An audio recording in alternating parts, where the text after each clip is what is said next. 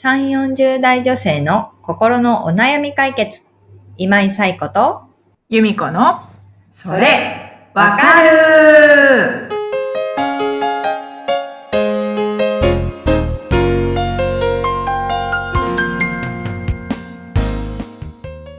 はい。ということで、えー8月第2週のそれわかるが始まりました。皆さん、こんにちは。こんにちは。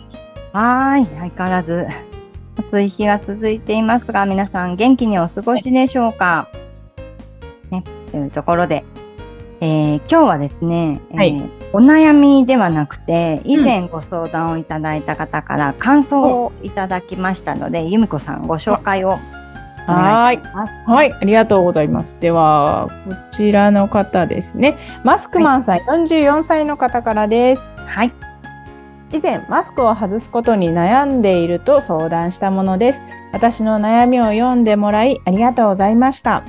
アドバイスをもとに少しずつマスクを外していくことにし、だいぶマスクがないことに慣れてきました。私が隠したかったのは自信のなさだということにも気づき、マスクを外しても自信を持てるようにお肌のお手入れを始めたら楽しくなってきています。お礼を伝えたくてメッセージを送りました。また悩みが出てきたら送ります。これからも頑張ってください。ありがとうございます。きました。ありがとうございます。ありがとうございます。実際にお伝えしたことをやってくださったっていうのはね、とても嬉しいなとう。いうんふうに思います。ね、実際ですね、マスクマンさんから6月に、えっと、お悩みをいただいていたんですよね。どんなお悩みだったかというと、うんちょっと由美子さん、これもはいご紹介いただいていいですでかすね。マスクマンさんから以前お寄せいただきましたお悩みはこちらですね。はい。コロナが落ち着き、マスクを外す人も増えてきましたが、マスクに慣れてしまい、外すことが恥ずかしいです。せっかく顔のあらが隠せていたのに、と思うと余計に。これから暑くなるので、外す方向にはなっていくと思いますが、どうしたらよいでしょうか？というお悩みをお寄せいただいてました。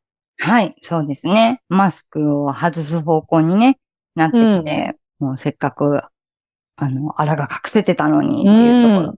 この時、なんかお話の中でお伝えしたのが、一つは、その、マスクをすることによって隠したかったものってうん。何かを考えてみるってこと、その、うん。お肌のあらだけじゃなくて、その、なんていうんですかね、顔の表情が見えないから自分の本心が隠せてるような安心感があるとか、そういうことがあるのであれば、単純にお肌の、なん、あらを隠したいってだけじゃないよねっていう話の中うで、ん。本当に隠したいものは何かなっていうのをうん。考えるといいですよってことと、あとは、あのーいきなりマスクを一日中話す外すんじゃなくて、うん。ステップで少しずつ外して慣れていくっていうのは大事だよねっていうお話をしたんですよね。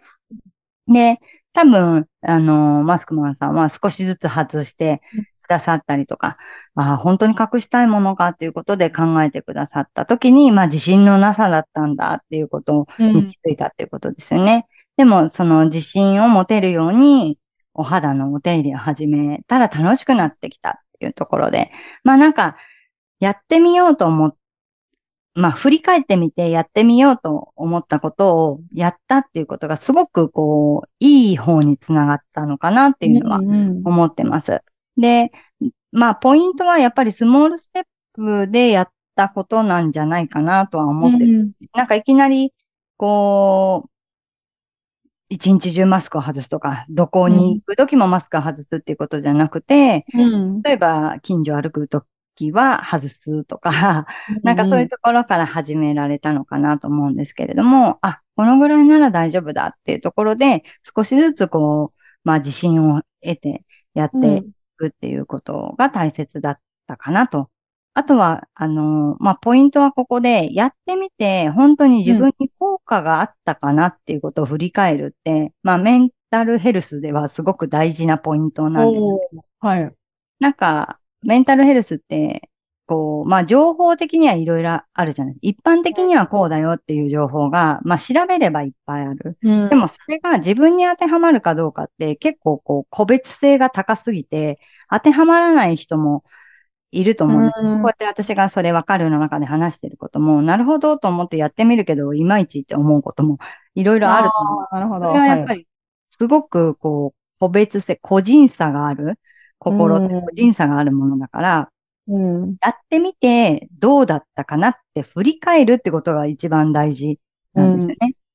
マスクマンさんはやってもらって、えー振り返って、まあ、スモールステップでやっていく中で、あ、自分に合ってるなっていうところでうまくはまったんだと思うんですけれども、なんか、ここでお伝えしていくことは、皆さんも実際やってみて、あのー効果があったかなっていうところで見てほしい。うん多分、うんなんか一時的には良かったけれども、なんか長続き、その、うん心地よさ長続きしないな、うんみたいなこととかあると思うんですよ。うん。それは効果があった、まあそれこう、一時的でも効果があったから取り入れるのか、でうん持続性がないからもっと持続性のあるものを探すのか、みたいなところで、やっぱり振り返りって大事なんですよね。だから、いろんなことをメンタルヘルスにおいてやってみたら、それは自分にとってどうだったかっていうところをぜひ振り返るっていう習慣を身につけていただくといいかなっていうのはなるほど。ううんん。で、マスクマンさんはね、こうして、あの、感想をお寄せいただけるぐらい、すごく効果があったんだなと思って、あの、嬉しく思っているところでもあります。ぜひなんか皆さんもいろいろ、いろんなことをお伝えしてきてるんですけれどうも、ん。